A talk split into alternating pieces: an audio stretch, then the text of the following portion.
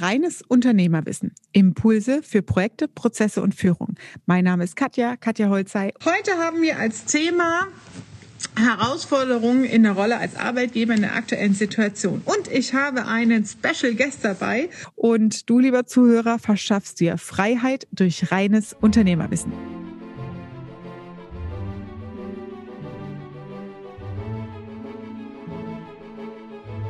Hallo Katrin, da ist sie. Hallo. Betriebliche Gesundheit, betriebliches Gesundheitsmanagement. Und ähm, wir haben ja als Arbeitgeber die ein oder andere Aufgabe der Herausforderung, der wir uns stellen sollen. Und da sorgt die Katrin dafür, dass, es, dass ihr auf der sicheren Seite seid als Chefs. Denn der Gesetzgeber lässt sich immer mal wieder was Neues einfallen, wie so eine sogenannte Corona- Verordnung oder betriebliche Gesundheitsprüfung unter Corona-Gesichtspunkten. Ähm, ähm, ja, Magst du vielleicht, Kathrin, einfach mal kurz was zu dir erzählen? Und ähm, dann, was hat denn mit so einer Corona-Verordnung der Aufsicht? Was, was muss ich denn da beachten als Arbeitgeber? Gut, also mein Name ist Katrin Schneider. Ich bin jetzt seit 18 Jahren selbstständig in meiner Praxis. Begonnen habe ich mit Einzeltherapien wie Stressmanagement, Massagen, Behandlungen. Und da ich auch einen IT-Hintergrund habe, bin ich auch immer häufiger in Firmen gewesen. Da wurde ich dann gefragt, was machen wir denn mit dem BGM?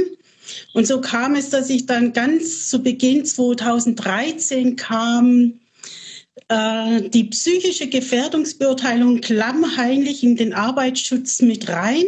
Als Punkt 6 ganz, ganz unten als Paragraph, so dass es keiner gesehen hat. Es wurde auch nicht groß publik gemacht. Das so auch keiner mit. Die, ich finde das so, ich finde es auch fast unverschämt. Ich habe es auch erst über die Katrin tatsächlich erfahren, dass der Gesetzgeber ein Gesetz erfunden hat, dass du, wenn Mitarbeiter lange krank sind und äh, in Langzeit krank sind oder Burnout ist ja auch so eine Modeerscheinung zum Teil, wo dann Mitarbeiter lange, lange ausfallen. Und dann kannst du als Chef belangt werden und musst dafür herhalten und kannst äh, Regresskosten kriegen äh, ja, und musst dann gucken, wie du dich dagegen wehrst. Wie sieht's denn mit der aktuellen Corona-Geschichte aus? Da gibt's ja auch irgendwelche besonderen Auflagen. Magst du das einmal kurz erzählen, Katrin? Ja, also Corona hat uns ja flugs getroffen, nenne ich es mal so. Und es wurde dann ja auch die Hygienevorschrift wurde vorgegeben, ne, die drei Hs, dass man in die Ellbogenbeuge hustet, dass man einen Mundschutz trägt und desinfiziert. Und das Ganze soll der Arbeitgeber auch dokumentieren. Oh, okay. Also es reicht nicht aus, dass er Maßnahmen ergreift und mhm. sagt, hier darf nur jemand rein, der den Mundschutz trägt. Das ging dann so weit, dass ganze Konzepte erstellt worden sind, um die Mitarbeiter zu schützen, um die Pandemie auch einzudämmen. Und der Gesetzgeber verlangt, dass es dokumentiert wird. Was muss ich also, bezahlen, wenn ich es nicht habe? Euros denken, ja? Risikomanagement haben wir letzte Woche erst wieder gehabt im Prozesse Bootcamp. Wie mache ich Risikomanagement? Wie viel Geld muss ich zur Seite parken für solche Risiken? Also, was kostet das? Das kommt drauf an, wie schwer der Fall ist, der dann praktisch eintritt. Wenn das jemand ist, der danach langfristige Probleme hat, also gar nicht mehr richtig in die Arbeit kommt, früh verrentet wird, mhm. dann kann der Sozialversicherer, die Krankenkasse, die Rentenversicherung oder die BG, die Berufsgenossenschaft ja. sagen, okay, uns entstehen ein Schaden und Kosten von einer Million. Millionen habe ich gehört. ja, das, das ist ja ganz schnell mal, wenn jemand in Frührente geht mit 30, 40, dann okay. wird das, wird man da anteilig. Und was ist, wenn ich die Corona-Richtlinie nicht einhalte? Also wenn ich jetzt nicht, äh, Florian, du bist jetzt dazugekommen, es geht um, äh, als Arbeitgeber muss man gerade aktuell bestimmte Regelungen einhalten, dass man dokumentiert hat, darüber aufgeklärt hat, dass man in die Ellenbogen niest und was weiß ich was. Und mich interessiert jetzt, Katrin, wenn ich jetzt speziell diese Corona-Verordnung oder diese Regelung nicht dokumentiert habe. Was kostet es mich dann? Also wird dann das gegengerechnet? Also muss ich eine Strafe bezahlen? Oder sind das nur in Anführungsstrichen die Regresskosten, also die paar tausend Euro, die der Corona-Fall als Genesungsfall dann die Krankenkasse und Pflegeversicherung kostet und die Kosten werden mir dann zurückbelastet. Äh, Oder muss ich auch eine Strafe dafür bezahlen als Chef? Also wir können das vergleichen mit der Gastronomie, mit der Gewerbeaufsicht. Die mhm. Gewerbeaufsicht kontrolliert es auch in den Betrieben, auch Corona-Vorschriften etc. Das heißt, sie kommen rein und prüfen, Gibt es einen Aushang für die Mitarbeiter? Sind die geschult worden, wie sie sich zu verhalten haben? Und wenn nicht, dann gibt es eine Zeit zum Nachbessern. Drei, vier ja. Wochen. Da kostet es noch nichts. Mhm. Wenn man dann nicht reagiert, dann gibt es eine Strafe, die in Deutschland relativ human ist mit 5000 Euro. Ah. Also alle, die auch EU-mäßig Firmen haben. In Frankreich sind wir da wesentlich höher mitbeteiligt. Okay. Also das ist ein fünfstelliger Bereich. Mhm. Und wenn man es nicht gemacht hat nach der Aufforderung und nach der Strafe und dann passiert ein Betriebsunfall oder ein Corona-Krankheitsfall, dann ist man mit dabei, dass man die Regressforderung von den Sozialversicherungsträgern bekommt. Okay, also im schlimmsten Fall kostet es mich 5000 Euro Strafe per Gesetz, ja. weil ich die Sicherheitsvorkehrungen mit Hinweisen und Masken und in die Armbeuge niesen und Hände waschen im Bad und so weiter, dass ich als Arbeitgeber sowas nicht gemacht habe. Ja, das und heißt, vor allen Dingen die Schulung. Euro Strafe. Bitte? Vor allen Dingen die Schulung. Ich muss nachweisen, dass ich das meine Mitarbeiter geschult habe. Dass ein Zettel auf der Toilette hängt, wie man richtig. Hände wäscht. Da könnte, fallen mir jetzt tausend Sachen dazu ein, die ich jetzt lieber hier öffentlich nicht sage. Ja, aber okay. Ähm, ja. Gut, dann gibt es auch noch eine Schulung dazu. Gut, dass wir ja. das im Rahmen des Bootcamps bei uns gemacht haben. Ich muss es nur noch dokumentieren. Es geht gerade so die Checkliste bei mir innerlich an. Plus, genau. also 5000 Euro Strafkosten plus ähm, ich kriege die Regresskosten von den Krankenhäusern äh, für so einen Corona-Fall, wenn ich als Arbeitgeber quasi den wenn die Ursache der Übertragung im Arbeitsumfeld gestartet ist. Genau, das ist okay. jetzt nur im Falle Corona. Aber das setzt ja voraus, dass vorher eine Gefährdungsbeurteilung beim Arbeitgeber gemacht wurde, weil diese nee. Corona-Auflagen als Arbeitgeber ja nur so ein Zusatzpassus sind, der in diese Geschichte, was du gerade, du hast es so schön formuliert. Wir müssen echt das im Podcast-Interview, wir machen noch einen Podcast dazu, Kathrin. ähm, das musst du nochmal genauso geil formulieren, wie du es gerade gesagt hast.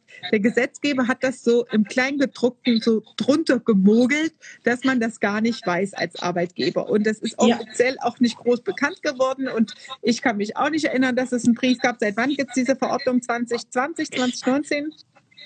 Nein, nein, 2013 wurde die verabschiedet, 2014 ja. wurde sie zur Probe, also dass alle Zeit ja, haben, das offiziell. Machen. Und 2016 wurde es scharf geschaltet. 2016 scharf geschaltet. So. Ja. Ähm, das heißt, der Gesetzgeber hat es dann einfach mal so reingemogelt. Ja? Das heißt, ich muss ja erstmal eigentlich die äh, physische und psychische Gesundheitsbeurteilung als Arbeitgeber haben. Und ja. in diese Regelung wurde diese Corona-Special-Regelung noch reingemogelt, ja, dass ich als Arbeitgeber auch noch dafür sorge, dass alle Mitarbeiter geschult sind, alles dokumentiert ist, überall Hinweisschilder sind für Spezialfall Corona. Das heißt, wir haben die 5000 Euro plus die Regresskosten, wenn ich das ja. nicht mache, plus dass dann ja erstmal aufkommt, dass ich diese psychische Gesundheitsbeurteilung überhaupt gar nicht habe. Das heißt, ja. ich kriege ja dann noch die Auflage, dass das gemacht wird. Und wenn ich das jetzt nicht mache, du sagst, das Gesetz wurde 2016 so still und heimlich erlassen. Ähm, und wenn ich das jetzt nicht gemacht habe, muss ich dann da auch Strafe zahlen? So ähnlich ist halt so ähnlich wie wenn der TÜV abgelaufen ist und ich dann erst ein paar Monate später den TÜV machen lasse, dann muss ich ja auch was extra zahlen. Ist Richtig. das dann auch so bei dieser äh, Gesundheitsbeurteilung, wenn ich das nicht gemacht habe? Ja, also oh, wir. Und jetzt sag nicht, dass das sehr teuer ist. Ja, also da kommt dann halt noch alles mit rein, was in Richtung Betriebsunfälle geht oder ein Burnout-Fall. also ich kann ein Beispiel nehmen. Vorangegangenen Krankheiten werden mit analysiert auch nochmal. Nee, sobald ein Unfall oder eine Krankheit passiert, hm. wird es ja der BG, also der Betriebs, äh, der Berufsgenossenschaft gemeldet. Hm. Und die schicken dann mit der Krankenkasse zusammen einen Fragebogen. Und in dem Fragebogen muss man ankreuzen, habe ich die Gefährdungsbeurteilung Psyche gemacht, ja oder nein? Mhm. So. Und das Thema ist also mal ein Beispiel, die Lungenklinik in Löwenstein. Mhm. Da hat der Mitarbeiter eine Überlastungsanzeige zu seinem Vorgesetzten gegeben, hat gesagt, ich schaffe das nicht mehr, mir wird es zu viel. Der direkte Vorgesetzte hat nicht reagiert und dann wurde tragischerweise, hat dann die Frau die Maschinen von einem Patienten abgestellt, weil der wund gelegen war, alles offen und hat sich dann aber selber gestellt. Und das Ende vom Lied war, ihr Rechtsanwalt hat praktisch für sie eine Bewährungsstrafe bekommen ja. Wir sind auch im Strafrecht, ja. Also wir sind da nicht mehr in, in dem harmloseren Fall, sondern der Vorgesetzte und der Inhaber wurden strafrechtlich angeklagt. Wow. Und, das heißt, eine Mitarbeiterin in einem Krankenhaus hat eine Belastungsanzeige ja. gemacht, weil sie überlastet ist mit dieser ja. Corona-Situation und das alles zu bearbeiten. Nee, das war schon, hat schon Jahre vorher. Bitte? Das war schon drei Jahre vorher. Also es hat mit Corona nichts mehr zu tun. Das war nur diese Gefährdungsbeurteilung Psyche. Ach, Scheiße, krass. So, und da ging es dann drum, also, dass die Klinik sogar eventuell geschlossen wird, aufgrund von diesem Fall. Okay. Und, und der nächste Fall ist der ganz bekannte mit Germanwings der aber in Frankreich verhandelt wird, die ja viel strenger sind mit diesem Gesetz wie jetzt Deutschland. Mhm. Da ist es genauso, dass praktisch ähm, der Chef, der Höchste, also der Geschäftsführer oder bei der AG der Vorstand mit angezeigt wird. Und das geht dann auch in die Gefängnisstrafe. Also wir reden hier auch nicht nur über 50.000 Strafe, mhm. sondern das Strafmaß kann so hoch gehen, dass jemand dann letztendlich hinterher vorbestraft ist. Okay, das heißt aber, aber das heißt immer, dass eine Belastungsanzeige offiziell und voll formell gestellt wurde. Das ist der eine Fall, die Lungenklinik. Bei mhm. Germanwings gab es ja nichts, sondern da ist ein Unfall passiert, kam ja mhm. groß in der Presse. Und dann wird nachgeforscht, hat der Arbeitgeber seine Fürsorgepflicht wahrgenommen? Weil man mhm. hat ja mhm. überlegt, ob der Pilot psychisch krank war und ob mhm. der Arbeitgeber das hätte merken müssen. Mhm. So, und beide haben keine psychische Gefährdungsbeurteilung gemacht und deswegen ist es praktisch mit zwei Gericht, also mit ja, zwei Anzeigen läuft das parallel. Ne? Wie wird denn sowas nachgewiesen? Also wie kann ich, wie kann denn, wenn das jetzt so gerichtlich und so unterwegs ist und so ein Vorgang dann auch, ähm, danke Heinzi, ähm, recherchiert wird, wie wird denn, wie, wie prüft denn ein Gericht, dass man als Arbeitgeber hätte merken müssen, wenn jemand äh, ein Burnout-Risiko hat oder ein Überlastungsrisiko hat? Also wie merkt Also der, der Arbeitgeber ist äh, sofort aus dem Schneider, wie ich so schön sage. Ne? Wenn er diese Gefährdungsbeurteilung gemacht hat, plus die Maßnahmen. Also es reicht nicht, dass er dokumentiert, sondern nehmen wir Corona, es steht dran, im Bürgerbüro, die Mitarbeiter, die direkt mit den Bürgern zu tun haben in der Stadtverwaltung, die sind gefährdet. Dann brauche ich ein Plexiglas und einen Mundschutz und Desinfektionsmittel. Mhm. So, das, die Gefahr hat man erkannt. Die Plexiglasscheiben wurden aufgebaut, das wurde dokumentiert und für wirksam erachtet und somit ist die Stadtverwaltung nicht mehr regresspflichtig, selbst mhm. wenn was passiert. Okay, das, das ist der einzige ähm, Schuss. Ich mache einfach diese äh, PGM, psychische PGB. BGB, psychische Ja. Gefährdungsbeurteilung, PGB. Also wenn ihr Genau. ne, Chef seid, dann könnt ihr die PGB, ich tippe das mal hier rein, äh, bei Katrin, von Katrin machen lassen. Ähm, und dann bin ich aus dem Schneider. Wenn ich Richtig. jetzt keine PGB habe, also mi- mich interessiert diese, ähm, diese Thematik aus der Führungsrolle her. Wie kann ich denn, ich habe eine Idee dazu im Kopf, als Antwort, aber ich würde Ja. gerne wissen, was, was sagt das, äh, sagen die Gerichte dazu? Wie weise ich denn nach als Gericht ähm, oder was muss ich tun als Chef und Arbeitgeber, dass ich erkennen kann, dass ein Mitarbeiter unter psychischen Belastungen leidet, also unter Burnout-Risiko leidet. Also reicht das, wenn ich eine Mitschrift im Mitarbeitergespräch mache oder woran erkenne ich sowas? Oder wie kann ich sowas argumentieren? Also es gibt in den großen Firmen gibt's oft sogenannte Sensoren, die darauf achten, verändert sich jemand. Ja, und dann und den auch ansprechen und sagen, können wir dir helfen? Oder es gibt dann eine Telefon-Hotline, also ein EAP, oder man spricht mit dem Personalrat.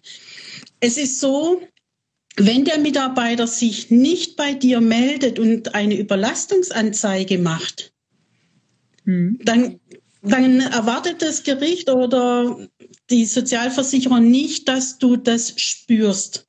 Mhm. Ja, Okay, also ich muss mal nicht hell sehen. nein, musst du nicht. Gut, Allerdings, gute Mitarbeiterführung, Mitarbeitergespräche kriegt man sowas ja schon auch mit und raus. Genau. Ne? Über Abweichung und wenn die Performance, die lässt ja in der Regel dann auch nach, da hast du ja schon recht. Ne? ja, Ähm, weil meistens sind es ja Dinge, die aus der privaten Konstellation dann äh, führen. Ne? Ein anstrengender Job plus ja, die Frau lässt sich scheiden oder geht fremd oder die Eltern sind krank oder man hat selber noch eine schwere Diagnose und das kriegst du ja am Job nicht mit. Du kriegst es immer nur mit anhand von Leistungsdefiziten äh, und Performanceverlusten. Ne? Und darüber Genau. kann man die Sachen ja erfragen und, und reinblicken. Ähm, okay, das ist das eine. Hallo Angela. Ähm, Okay, und du hast jetzt gerade gesagt, in großen Unternehmen gibt es solche Sensoren oder einen Personalrat. ja. Aber in kleinen Unternehmen, ich sag mal so unter 20 Mitarbeiter, noch nicht mal unter 50 gibt sowas. Da können wir ja froh sein, wenn es eine Personalmitarbeiterin überhaupt gibt. Ja? Äh, was machen die? Also wa- was für Sensoren haben die? Also jetzt mal für ein wirklich kleines Unternehmen, wie kann man sowas rausfinden? Da ist ja meistens so, dass der Chef einen engeren Kontakt zu seinen Mitarbeitern hat. Und die Mitarbeiter auch eher Vertrauen zum Chef haben und direkt mal hingehen und sagen, du Chef, ich habe jetzt gerade ein Problem finanziell, gesundheitlich, was können wir tun? Mhm.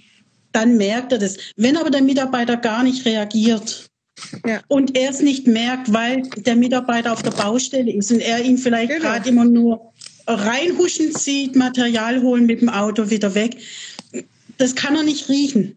Mhm. Und dafür ist er auch nicht zuständig. Er ist dafür zuständig, dass er seiner Fürsorgepflicht nachkommt. Und die heißt, ich schaue, wie kann mein Mitarbeiter, bei welchen Verhältnissen kann er gesund bleiben. Also nicht das Verhalten wird bewertet, sondern die Verhältnisse. Wenn ich also das Büro in einem Container installiere und keine Heizung dabei ist, jetzt bei minus 10 Grad, dann sind die Verhältnisse krankmachend. Mhm.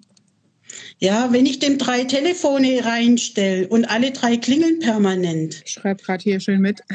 ja, dann Ja. sind es auch praktisch Störfaktoren, die denjenigen in seiner Arbeit belasten. Mhm. So. Okay. Das, das ist der Arbeitgeber verpflichtet zu überprüfen, habe ich Verhältnisse, die so sind, dass der Arbeitnehmer gesund bleiben kann bei der Arbeit. Okay, jetzt dann reden wir mal über eine, die schnelle, kurze Lösung. Wenn ich jetzt zu dir sage, also Katrin, ich habe jetzt verstanden, okay, ich habe überall nur Fettnäpfchen und Haftung und Geld, was ich zurücklegen muss im Risikomanagement als Chef, weil überall kann irgendwo einer krank werden und ich kann durch diese Gesetzesänderung als Arbeitgeber einfach belangt werden und muss das alles bezahlen in, in, Ja. über Regressfälle. Und wenn ich jetzt sage, okay, alles klar, ich habe jetzt verstanden, über so eine PGB, so eine psychische Gesundheitsbeurteilung mit einem Maßnahmenzettel, ne, wo es heißt, das und das musst du hier ändern. Ne, Genau. ähm, dann bin ich eigentlich raus. Ja, das ist wie so ein Versicherungsschein. Wie viel kostet Richtig. mich denn so ein Versicherungsschein? Wenn ich so eine PGB, so eine Prüfung mit einem Maßnahmenzettel machen lasse, dann ist das vielleicht einmal so durchlaufen, Checklistenpunkte, da gibt es ja Kriterien entsprechend dafür, die dann geprüft werden, ne? Bildschirmhöhe und alles Mögliche, wie du gerade gesagt hast, drei Telefone am Schreibtisch. Ähm, mit was muss ich denn ungefähr rechnen als kleines Unternehmen? Als kleines Unternehmen sind wir mit so ab 2500, 3000 Euro sind wir dann fertig mit Maßnahmenplan, mit Kennzahlenerfassung. Ja, eigentlich, ne? Und ja. wie lange hält das dann? Das hält dann so lange, bis eine große Veränderung eintritt. Zum Beispiel, wenn du, Katha, jetzt umziehen würdest in ein neues Gebäude, ja.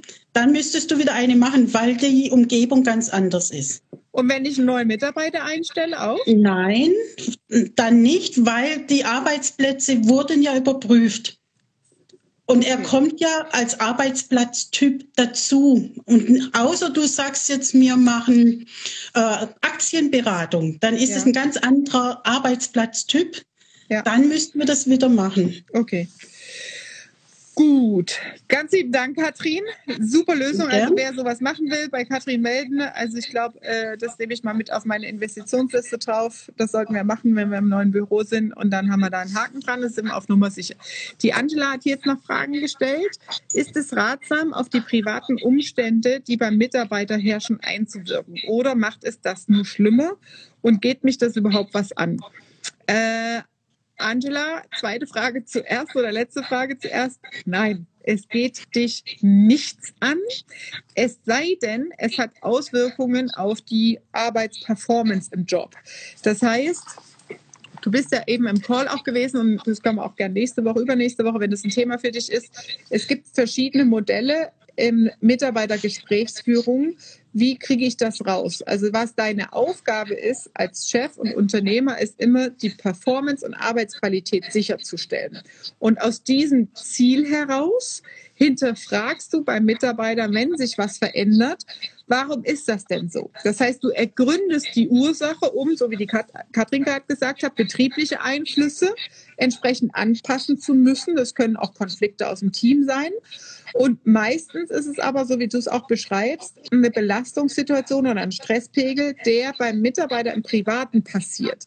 Und was dann wichtig ist, ist, dass ich, ich die zu dieser Transparenz herbeiführe als Chef, dass ich weiß, was ist los dahinter, damit ich entsprechend entgegenwirken kann. Oder was noch viel, viel besser ist, ist ein Commitment mit dem Mitarbeiter zu treffen. Wenn du nämlich weißt, dass der gerade zu Hause Stress mit seiner Freundin hat, Stress äh, in einer Trennungssituation ist oder On-Off-Beziehungen, solche Sachen. Oder äh, das Kind ist gerade immer mal wieder krank und die Oma ist ausgefallen äh, und es gibt keine Betreuungsmöglichkeiten. Dann, wenn du dann in solchen solchen schwierigen Lebensumständen des Mitarbeiters ihm ein Stück weit entgegenkommst, indem du entweder sagst, okay, wir können, man kann ja immer als Lösung auch sagen, man reduziert den Stundensatz. Ja, das heißt, man geht von 40 Stunden runter auf 30 Stunden für zwei Monate oder drei Monate. Oder geht runter auf die Hälfte für zwei oder drei Monate, nur für einen begrenzten Zeitraum. Dann ist es eine ganz große gefühlte Entlastung für den Mitarbeiter, damit der sich um sein Zeug kümmern kann. Und du hast die Rahmenbedingungen geschaffen, damit er noch sauber arbeiten kann. Und durch dieses Geben hast du meistens einen sehr großen Hebel im Sinne Loyalität. Ich habe schon einen Knoten im Mund um die Uhrzeit. Loyalität, dass der Mitarbeiter, das ist ein sehr hoher Hebel zur Mitarbeiterbindung, ja, ähm, weil er weiß, du stehst als Chef an seiner Seite inhaltlich in die Probleme des Mitarbeiters. Never ever. Es sei denn, er, die Katrin nickt, es sei denn, er fragt dich gezielt. Ja, das habe ich immer mal, ähm, dass die Mitarbeiter sagen, Katja, du bist ja so erfahren und du kennst dich so aus und ich habe die und die Konstellation. Was wäre denn dein Blick dazu? Und dann geht's ins Coaching rein, äh, Angela, wo du wenn du eine Coaching-Expertise ähm, hast, dann weiß man das. Man macht dann erstmal so eine kleine Auftragsklärung, sagt, okay, ähm, ich habe es verstanden, du willst eine Rückmeldung von mir dazu. In welcher Form möchtest du das? Möchtest du einfach nur einen Perspektivwechsel? Möchtest du eine Empfehlung haben, was du ändern sollst? Möchtest du eine, einfach nur ein Feedback? Feedback hat auch eine ganz bestimmte Struktur, ja. Ähm, welche Optionen es gibt, was willst du denn von mir? Weil das ist ein ganz schmaler Grad, so ein dünnes Eis im Privaten des Mitarbeiters. Weil Meinungen, also persönliche Ansätze, haben da nichts verloren. Und über diese kurze kleine Klärung, was willst du eigentlich von mir hören? Ne? Soll ich nur zuhören? Soll ich einen Rat geben? Ne? Oder soll ich es einfach spiegeln, reflektieren? Ähm, darüber klärt man dann, okay, und dann hast du auch das Okay und Go des Mitarbeiters, deinen Senf dazuzugeben. Ja? Am besten natürlich qualifiziert den Senf dazugeben, ähm, weil dann hilft es halt letztendlich auch. Also da ist es immer wichtig, die persönliche Meinung, genau, der Raphael, ähm, das ist die Regel für Feedback-Regeln und so weiter, ähm, das ist wichtig, persönliche Meinung von der fachlichen Expertise da zu trennen. Ne? Also nie zu übergriffig werden und in die persönlichen Themen des Mitarbeiters einwirken. Also wer sagt hier, das ist ein Thema für mich, sollte da unbedingt mal bei der Katrin vorbeischauen. Ne? Danke, bis dann. Liebe Grüße, Tschüss. schönen Abend. Tschüss, Katrin, danke.